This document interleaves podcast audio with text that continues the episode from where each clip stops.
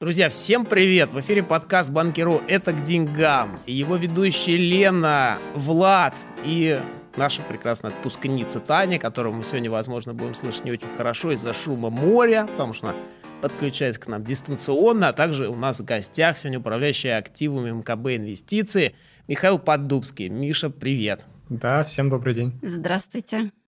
Всем привет. Привет, я привет! хотела уточнить, я не на море. Не на море, а где ты? Нет, сегодня я в Нижнем Новгороде, поэтому я к вам на 5 минут, потому что меня ждет э, Кремль и монастырь. Вот. А, Так то что давайте тебя будем- поскорее, а? Будем не слышать ни из-за шума моря, а из-за звона колоколов. Понятно. Можно уточнить монастырь мужской? Да, да, да. Мужской, конечно, да. А в Нижегородском море, мне по-моему, есть какое-то такое название. Нижегородское море, там Волга. Чего-то там большое там такое очень. Или АК там где-то рядом тоже еще. Я туда, помню, ездил когда-то недалеко рядышком. Ты в географии так же хорош, как было. Ой, yes! Так, чего, хвастаемся мы меряемся портфелями? портфелями? Ну, давай, меряемся, ладно, меряем. Я не хочу с вами мериться портфелями, конечно. Так, у меня 48, 138. А у меня 49 715. Ну, почти доползла до полтоса исходного. У меня 52, 303.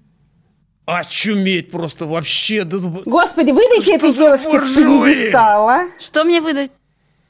Пьедестал. Поставим тебя, будем молиться на тебя. Как ты так делаешь, а? Мне твой, твой портфель напоминает, мне тут это, батя подсказал рецепт кваса, я туда, значит, кладу, э, кладу, короче, черный хлеб, изюм, там что-то дрожжи, сахар, и у меня в итоге все такое так вот из банки вылезает. Мне твой портфель напоминает вот такую вот штуку. Причем, если я даже воды туда не доливаю, она все равно умудряется Ну, сейчас у меня переливаться через 52, край. 200. Ну, все, да, минус 100 рублей. Дайте я скажу, а то там народ волнуется, что у нас там по портфелям происходит. У меня в минусе Юнипро и в минусе опять Озончик, но не сильно. Озончик, маленькую дырочку озоновую опять Да, дыры. А сколько всего у вас позиций в портфеле? Так, у меня сейчас скажу сколько. Раз, два, три, четыре, пять, шесть. Сейчас шесть. Сколько? Шесть я продала, только Банк Санкт-Петербург, все остальное у меня осталось. А, чуметь. А у тебя, Тань, сколько? Я продала Лукойл. Так, у меня было, по-моему, 7. Продала Лукойл. Наверное, 6 получается. А, ну и вот сегодняшний ход я уже купила. В процентах от портфеля у меня больше всего Газпрома. Газпрома у меня прям много. Вот в чем твой секрет. Да. Ну, и Спланк, конечно. Ну, Спланк чуть-чуть подсел. Телеграм-канал «Рынки Дикая власть» периодически пу- публикует список самых, ну, акций, которые больше всего в портфеле у его слушателей. Не знаю, правда они там пишут или нет. И там «Газпром», по-моему, на верхней строчке с цифры 20%. Я когда такое вижу, мне инстинктивно хочется его продавать. У меня в основном портфель тоже есть, но я пока это не решаюсь. То есть я чуть-чуть продал, но все равно. Ну, слушайте, Мосбиржа тоже дает такие данные по вот именно портфелю А, среднего портфель, частного да? инвестора. Мгм, Да, там тоже «Газпром» всегда, конечно, один из главных фаворитов. Ну, это, в общем-то, и Ну, логично. оправданно. Он и в индексе Мосбиржи занимает сейчас а наибольшее место. же эти брокеры, да, говори- когда заходишь в приложение, а, он говорит, купите акции «Газпром», купите акции «Газпром». У вас вот мало, да купите еще. Серьезно, он тебя так говорит? Чуткий брокер. Лучше Ну, смотрите, лидер, лидер из вашей компании купил акции «Газпрома» и чувствует себя неплохо вроде бы. Да, при том, что этот лидер вообще себя изначально Да, да, позиционировал как э, человек, который покупает высокотехнологические компании, компании роста, а вон она оказывается как хитро сделала. У нас вообще портфель очень маленький, у нас 4 бумажки всего. Но это просто потому, что они все настолько А ты неудачные, что, что мне, продавал? мне их приходится продавать. да. Вот. У нас огромную дыру сейчас прожигает Новотек наш прекрасный, который мы купили, похоже, на самом вершине. Проклятие Влада, оно сработало на Новотеке, и он теперь валится уже почти на 6% упал с тех пор, как мы его купили. Сколько получается? Неделю, да, полторы назад. Ну, естественно, ваш прекрасный Mail.ru, который я купил, э, вытянув фанты из этого проклятого мешка красного, он, собака, он на уровне 1600, и он все равно умудрился на 2% упасть даже отсюда. Вот просто это вот вообще, вот с самого-самого начала нашего подкаста нас преследует прекрасная бумажка. В общем, да. Я ее из принципа не продаю, потому что вот пусть она будет. Это будет мой крест теперь, мое наказание. Вот так вот. Неси его, да. Так, ну что, я тащу фант, благо осталось тут немного. Я думаю, я все перетаскаю до конца этого самого. А, Крылья. Это не мой фант был. Говорить стихами. Там крылья? Так, ну стихами-то давай. Ну, я пробую, у меня рифма так сразу не подходит. Я же не рэпер э, этот самый какой-нибудь. Не Моргенштерн, простите. Я, я буду стараться. Но не всегда будет получаться. Так, ну что, ход? Да, вот теперь интересно. Кто чего выбрал? Таня, ты Да, чего там? давайте. Давай, говори. Я выбрала. Ну, в общем, я послушала Тимура из прошлого выпуска и решила взять всю пачку целиком всех IT-компаний США. О, как. Вот. У меня ETF. Чтобы не мелочиться. FX, FX Да, но он, да? понимаете, я его вчера купила, и он валится. Ай-яй-яй. Намного? Так, слушайте, ну... Падает, ну, пока на полтора процента упал. Ну, вот. Ну, я надеюсь, что э, у него не все так будет плохо. Welcome to the, welcome to the club. Обычно у нас в подкасте, кто идет в отпуск, у того потом все хорошо. Да, только надо ходить. Я надеюсь, да, я вообще надеюсь, что у меня в отпуске все будет хорошо, да. 54 тысячи шагов, главное, пройти. Я, кстати, хочу сказать, что я сюда пришла пешком в студию. Это 20 тысяч шагов. 20. 20, не 50. Да. А если ты обратно пойдешь, то как раз будет уже близко. Ага. Там как раз будет 40 тысяч шагов и 40 градусов на, на- на термометре. Примерно. Так, у Ну, Лены. вот вчера, за вчерашний А? вечер я прошла 18 тысяч шагов. Ну, Они все сегодня такие у меня еще безумные, целый день понимаешь, впереди, да? и еще... Я, глядя на них, тоже, я, кстати, с утра стал ходить теперь. Я целый час с утра хожу по лесу. Я вот из-за этих двух исключительно. Но я шаги, правда, не, не считаю. Я это, начинаю считать, сбиваюсь, потом... Я не знаю, как они Ты, насчитывают. ты их 20 тысяч. считаешь сам, А ты что ли, идешь? Раз, два, три, сам, А как четыре. что еще считать-то? В смысле, браслет считать? Ты? Серьезно, что ли? А. Вот, блин. Влад и новые технологии, понимаешь? Не, реально, новые технологии не живут в Слушай, нашем... хорошо, что он еще не использует эту. Как ты можешь покупать IT-компании, если ты не можешь что-то? догадаться даже купить фитнес-браслет? Я не могу понять. А мы, кстати, их и не используем. У нас мы буквально вот в чате вчера обсуждали с ребятами, типа, ну, елки-палки, ну, нам надо уже какую-то высокотехнологическую компанию, в конце концов, купить. А потом раз такая какая-то идея, а вот еще есть там, типа, сырьевая компания классная, вот это. И А ты сегодня взял Русгидро из-за этого? Ну, Русгидр, это я еще до этого разговора про IT взял. Поэтому мы, на А. самом деле, мы стремимся в IT, в IT, в IT стремимся мы, но пока у нас конкурируют наши мощные сырьевые компании с этими идеями. Я в этот раз решила заняться здоровьем и купила БПИФ Альфа Капитал Медицина. О, круть. Мы как раз его хотим э, изучать. Это на- одна из причин, по А. которой я это сделала, поэтому у нас, э, читайте Банкиру, у нас планируется разбор как раз на эту Вот она какая хитрая. Сходила на планерку редакции, подслушала Да, там да. заявочку. Нормально, в принципе. Так, ну а у нас, э, как, в принципе, понятно уже было из предыдущего разговора, Русгидро. Потому- Ну, мы исходим из того, что это как бы такая вот типа мода есть на так называемое ESG инвестирование, а тут зеленые технологии всяческие. Плюс еще вроде как весной, ну, зимой было много снега, весной было много воды. А я вот помню, что одна из с- в, одной из, в один из предыдущих годов была похожая история. Росгидро на этом, ну, типа, было много воды на этом здорово поднялась.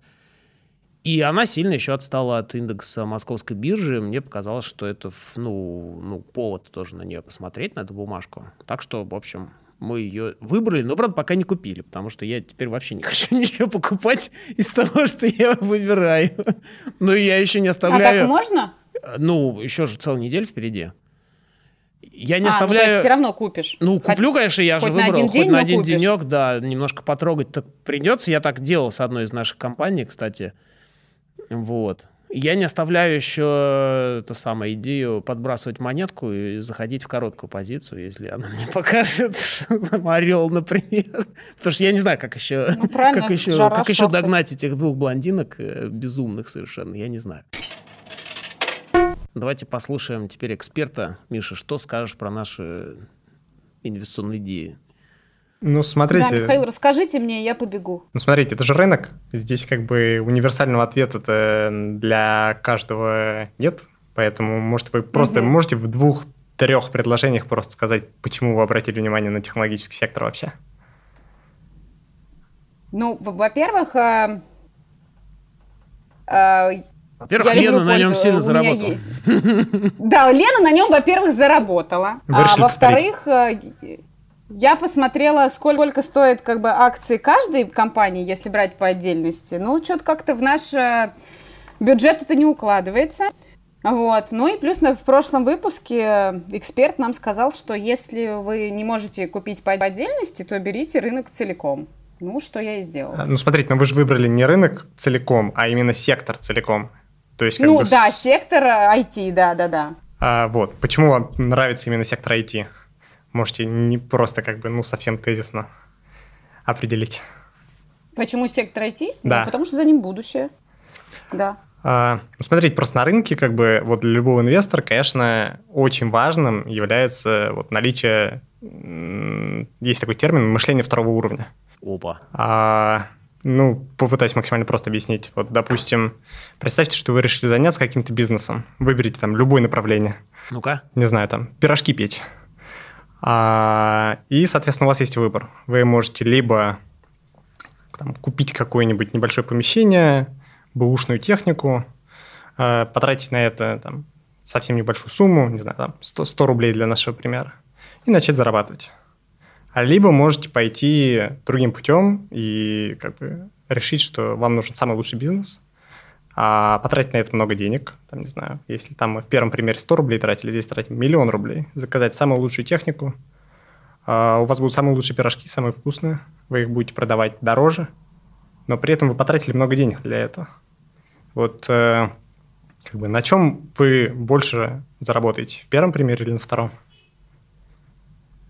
Просто вот мой пример, он как бы показывает, что вы, когда покупаете какой-то актив, вам нужно не только именно определять, насколько этот бизнес качественный, насколько он приносит много денег, как он растет, будущее за ним или нет, но и ту, какую цену вы за это платите. Поэтому, безусловно, компании информационных технологий – это бурно растущий сектор, который за последние 10 лет там, сильно обогнал остальные сектора. Туда идут основные притоки. Но если посмотреть, например, по мультипликаторам, как торгуются компании технологического сектора, как торгуются там, компании условно старой экономики, то понятно, что технологический сектор просто дорог. Вы, покупая акции таких компаний, безусловно, вы инвестируете там, в будущее, если у вас, не знаю, длинный временной горизонт, и вы там верите в устойчивое развитие, сохранение вот этих трендов. Это, безусловно, ваш выбор. Все как бы здесь же, опять же, на рынке нет универсального ответа для всех. Мы же просто, ну, как бы правило, большая часть профессиональных инвесторов, они когда приходят с идеей покупки какого-то актива, они, конечно, пытаются именно сравнить ту цену, которую платят за актив, с тем, что данные компании будут генерировать потом. Поэтому я как бы ничего не могу сказать плохого про ваш выбор. История покажет, насколько он хороший. Тем более, я как понимаю, у вас э, временной горизонт здесь достаточно короткий. Очень там- скоро покажет. Да. Но вот, допустим, в, Да, да. чисто в моих портфелях, ну, технологический сектор, как бы, если он и присутствует, он присутствует скорее там, в каких-то отдельных историях, более там спекулятивно, отыгрываются какие-то отдельные тренды, именно касательно там отдельных компаний. Вот. Покупать просто э, широким, ну, таким широким охватом технологический сектор просто чтобы за ним, просто потому что с вашей точки зрения за ним будущее, мне кажется, это просто рискованная история. Спасибо, да. Интересно про мышление второго уровня. Второго от первого чем отличается? Ну, первый уровень это просто вы говорите, бизнес хороший, поэтому я его покупаю. Просто потому, что он хороший. Мгм, мгм. Второй уровень, вы уже как Ага, бы выходите понятно. на следующую ступень. уже Вы говорите, что, За наверное, уже будущее. все знают, что этот э, бизнес хороший, поэтому он дорого стоит. А если он дорого стоит, наверное, как бы ну, вам стоит чуть глубже посмотреть. И именно сравнить ту цену, которую вы платите за актив, э, с ну, там, будущей прибылью этих компаний. Прикольно. А есть третий уровень? Да Вы можете такой очень далеко на голову. Это же метафорический пример. Поэтому давайте остановимся на втором. Влад любит копать. Да, Влад? Да, каждые выходные. Все даже замечают, что что это Влад такой загорелый у нас на фоточках в Инстаграме получается. А вы пойдите картоху прополите, полейте, и тоже будете. Малину еще собирали мы, здорово очень. Так, ну ладно, это мы отвлеклись. То же самое, на самом деле, можно сказать и про там, сектор э, медицины. А, опять, по факту это же очень похожая история. Вам, наверное, нравится этот сектор, потому что, там, не знаю... э, Потому что ее люди- шагомер, она, она вон это, здоровый образ жизни ведет постоянно. там, население стареет, требуется больше медицинских услуг, там, частная медицина активно развивается, это все, безусловно, так. Вы покупаете именно ETF на широкий сектор. А в него входит там, множество компаний. Такая ставка на широкий сектор э, для непрофессионального инвестора, наверное, лучше, чем покупка какой-то конкретной акции, потому что чем более концентрированная у вас история, тем, естественно, вы должны просто быть глубже в ней. Вы должны лучше понимать, что происходит с бизнесом конкретной компании. Если вы э, ну, не имеете возможности там глубоко проанализировать какой-то конкретный бизнес, естественно, вам нужно чуть-чуть ширину наращивать, mm-hmm. покупать ETF на сектор. Вы это сделали, как бы окей, это ваше право. В долгосроке мы увидим, насколько эта бурно история окажется прибыльной для вас или нет. Но нужно понимать, что тоже вы покупаете компании, которые в последнее время пользуются большим спросом, значит, цена на них уже тоже немного подросла.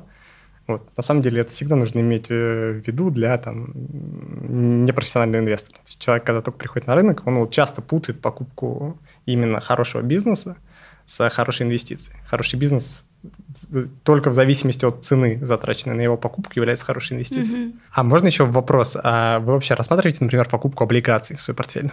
Или вот за время, что вы устраиваете вот это соревнование? Ни разу не покупали. Ни разу не купили. Ни разу не покупали.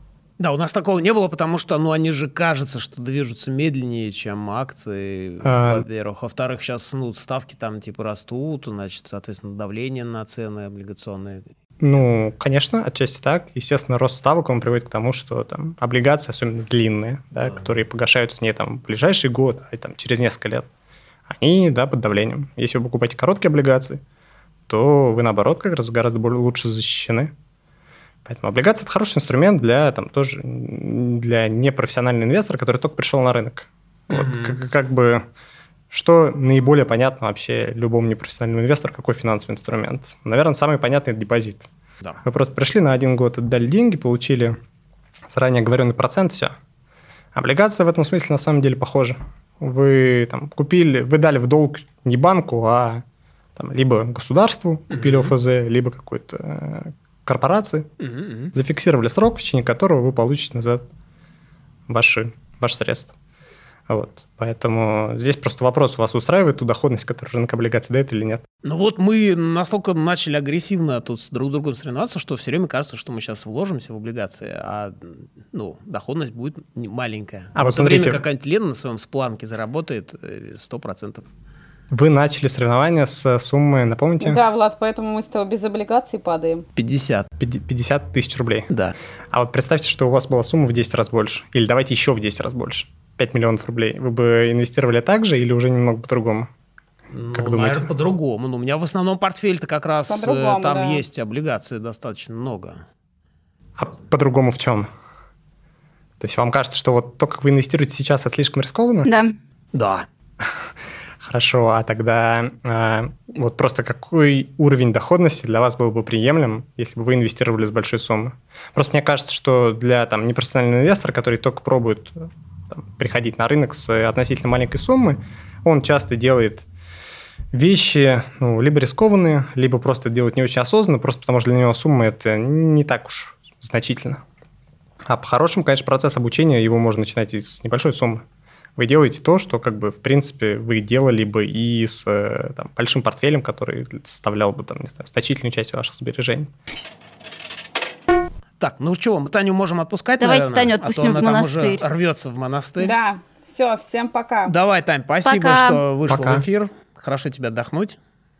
Давайте. Возвращайся. Пока-пока, спасибо.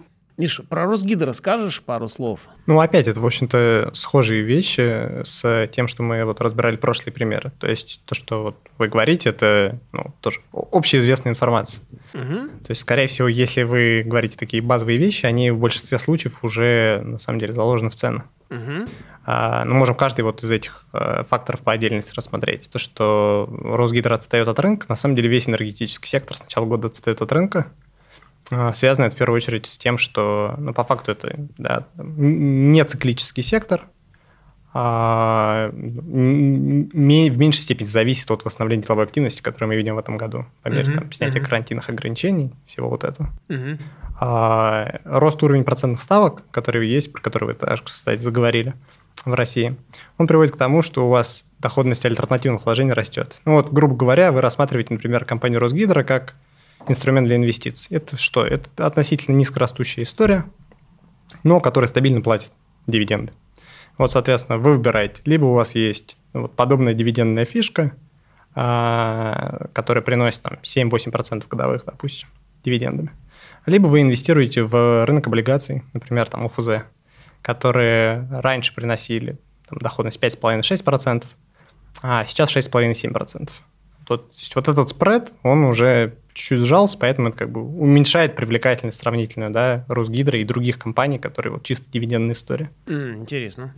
Вот. Что касается ESG-фактора, то это э, модный ESG действительно есть, но тут нужно понимать, что если вы хотите зарабатывать на каком-то тренде, желательно быть там в самом начале.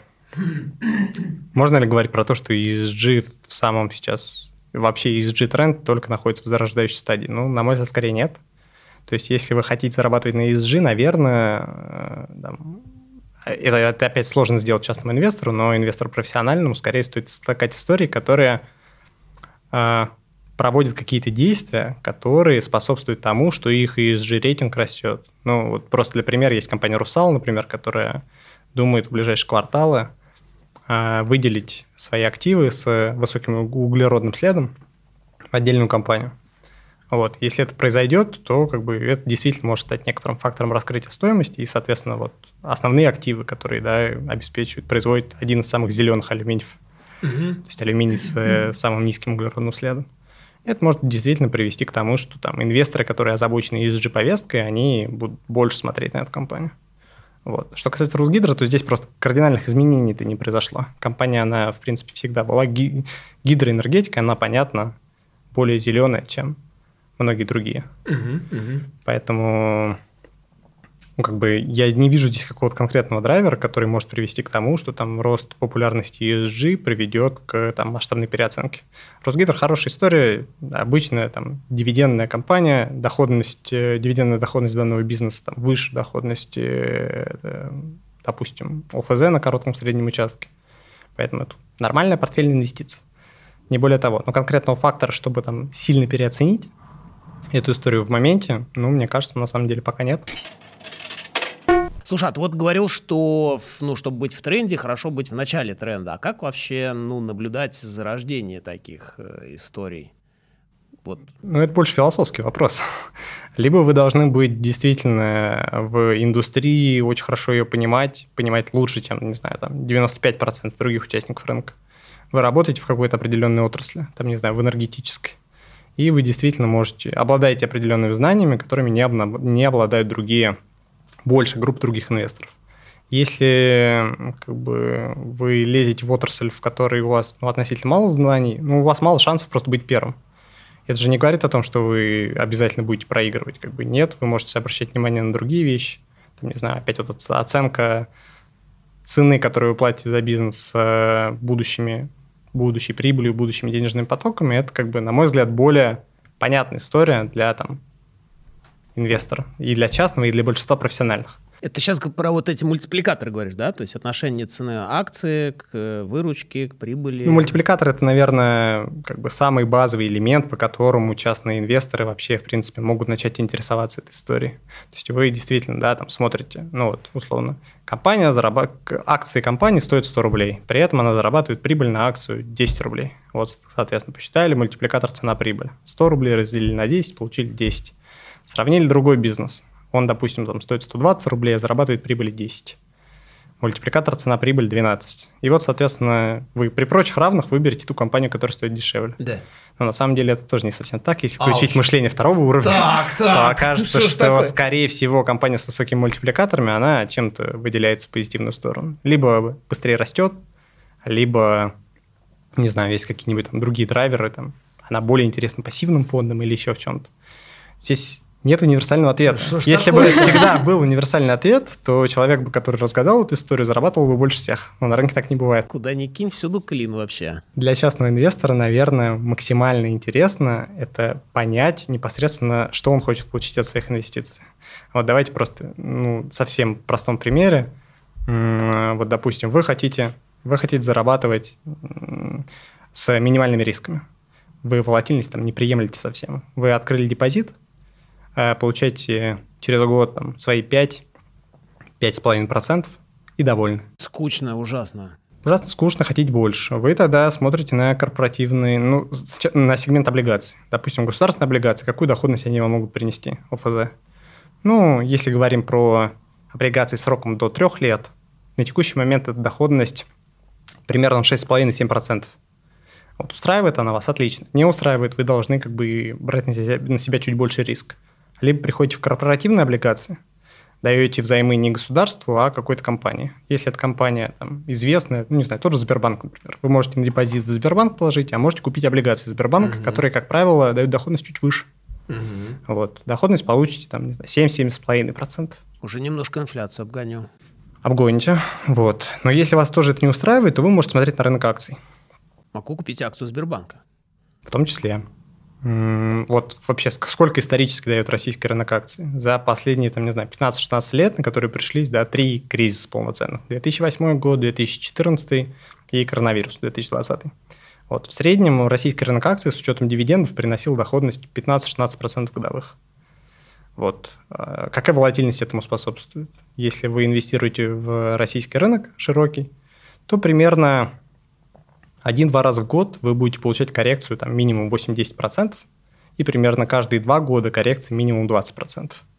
Если вы это принимаете и вот действительно готовы приходить и вот с такими рисками заходить на рынок, то все отлично. Главное, глупости не совершать и не продавать э, там, где все подешевело. Ну, разумеется. Так, ну что, давайте посмотрим, какие у нас еще Влад, а у меня вопрос к тебе. А стихи твои где?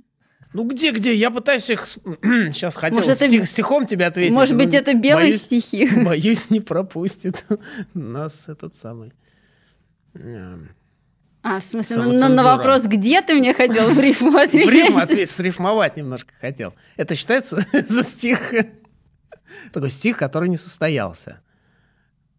Миш, ну это, наверное, не знаю, вот э, опять же история про азиатские рынки и европейские. Европейские, кажется, что, ну, точнее, не европейские, да, европейские и азиатские обогнали Америку. Вот как э, регионы, как, ну, Европа и Азия. Есть смысл туда смотреть в первую очередь, чтобы искать те самые идеи второго уровня, вот, вот если в мышлении это применить? Или это опять имеет ну, как бы определенную причину, почему Китай отстает от Америки? Ну, то есть как бы само по себе это не является... Ну, основным. наверное, вообще самый базовый вопрос, если вы смотрите на международные рынки, вы в итоге в какой валюте считаете финансовый результат?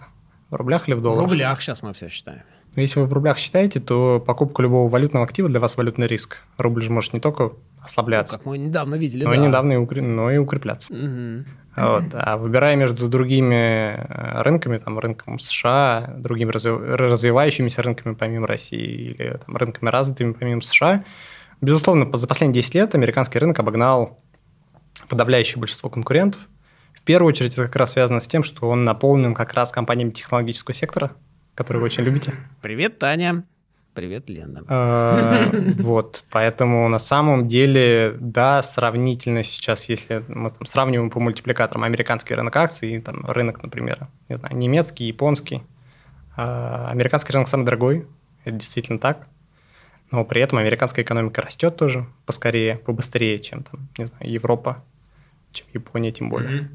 Вот, поэтому здесь э, в принципе, большинство, на самом деле, сейчас там разных а, профильных а, финансовых институтов начинают вот последний там год-полтора смотреть, уходить постепенно от концентрации чисто на Америку угу. на другие рынки международные. Это действительно имеет место быть. Как бы здесь просто покупка любых международных э, компаний, это все равно нужно понимать, что валютный риск для рублевого инвестора, который непосредственно меряет свои результаты инвестиций в рублях. Я вообще подумал вот завести какой-нибудь отдельный либо субсчет, либо вообще там счет какой-нибудь брокерский отдельный, и только в долларах, например, там торговать и мерить все только в долларах. Конечно, да, это вполне как бы, разумный сценарий для большинства. У вас есть какие-то расходы, которые большей части рублевые, mm-hmm. есть какие-то расходы, которые да, они будут нестись в рубле, но при этом они все равно привязаны там, к э, курсу иностранной валюты. Не знаю, но у нас же да, там, крупные покупки, они все равно в большей части импортные. Ну да. Следовательно, сильно зависит от того, что происходит с курсом рубля. Угу. Поэтому вот определенную часть своих там, сбережений держать в валютных активах, да, вполне можно. И тогда угу. вы уже просто вы начинаете по-другому мыслить. для вас рублевые акции будут нести валютный риск и рублевые облигации. Вы тогда акцентируетесь именно на каких-то валютных историях. Угу, угу. Миша, исходя из того, что сейчас происходит в экономике, там, в политике, в мире, вот э, какие-нибудь, на твой взгляд, перспективные отрасли или компании на ближайший там месяц-два или, может быть, год по отдельности, если рассмотреть, как тебе видится? А, вопрос, что считать перспективными. Мы считаем ну, перспективными. Роста. А мы считаем перспективными скорее с точки зрения соотношения цены, которую мы платим за покупку данных активов, и, соответственно, финансовых показателей, которые эти компании будут генерировать. Ну вот, например, при... Вот смотрите, возьмем российский рынок акций. Э, есть индекс Мосбиржи, в нем 40% компаний, которые в него входят, представляют нефтегазовый сектор. И вот сегодня при текущих ценах на нефть, которые там выше 70 долларов за баррель, на уровне примерно 75 долларов – Российские нефтегазовые компании обеспечат по итогам этого года своим инвесторам дивидендную доходность там, близкую к двузначным, либо вовсе двузначную. Круто.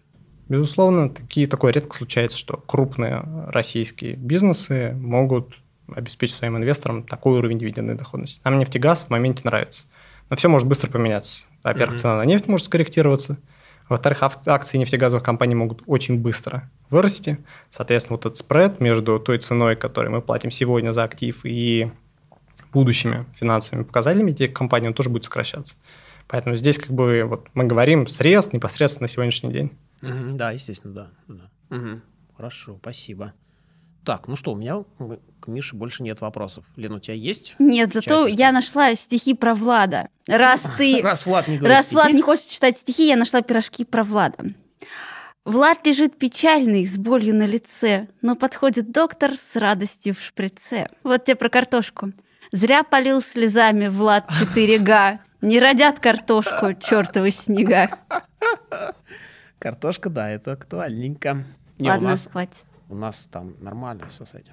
А что ты в сельское хозяйство не инвестируешь? А мы смотрели дорого очень. Вот мы применили мышление второго уровня. Там, это почему же вам дорого? Ну, подожди, фосагр это не совсем сельское хозяйство, это больше производство удобрений. Ну, они уже зарабатывают на сельском хозяйстве мы смотрели, ну, вообще, ладно, да, мы, грубо говоря, не само сельское хозяйство, мы смотрели, ну, например, около, то есть вот Caterpillar у нас был более-менее близкий там. Тоже не, ну, это не, не сельское ну, хозяйство. они же делают для сельского хозяйства технику. Если говорить про сельское хозяйство, то в России, наверное, две основные фишки. Русагра и Черкизово. Вот. Э, при сегодняшнем, ну, как бы мы, в принципе, видим, да, то, что цены на большинство, на большую часть сельскохозяйственной продукции реально сильно выросли. Там, государство приводит, проводит определенные меры, чтобы стабилизировать как раз ситуацию, но даже если цены останутся на этих уровнях, на большую часть сельскохозяйственной продукции, все равно эти компании зарабатывают достаточно много. Поэтому, на самом деле, вот в моменте, да, там сектор сельского хозяйства нам тоже неплохо нравится. Да, слушайте, ну что же, спасибо, да, это тоже хорошая идея. Зачем? Мне вообще... Нормально, я подкинула Владу Хорошая идея, идею. спасибо, Лен, нормально. Говори еще. Мне мой портфель нравится. Еще ну, это самое главное, чтобы нравился именно портфель, подходил конкретно человек. Это зеленые Поэтому... инвестиции. Когда портфель зеленый весь, называется зеленые инвестиции, я считаю так. Очень модно. Человек подходит к портфелю, портфель подходит к человеку. Друзья, кажется, на этом у нас все. Время подходит к концу, тоже как и портфель к человеку. Будем прощаться ненадолго до следующей недели. С нами был Михаил Поддубский. Да, всем спасибо за приглашение. МКБ Инвестиции, спасибо, Миш, что пришли, спасибо, что нас покритиковали, немножко взбодрили, рассказали про мышление второго уровня. Очень интересно. Я все еще призываю всех приходить в наши чаты, предлагать нам инвестиционные Особенно идеи. Особенно чаты Влада. Особенно к Лене и Тане. Им не нужно. Пишите нам письма на подкаст собакабанки.ру, ставьте нам 5 звездочек там, где вы нас слушаете, пишите нам отзывы, хорошие пишите, плохие не пишите. Это правда важно. Да, спасибо большое и до встречи через неделю. Спасибо, друзья, всем пока. Пока. Спасибо.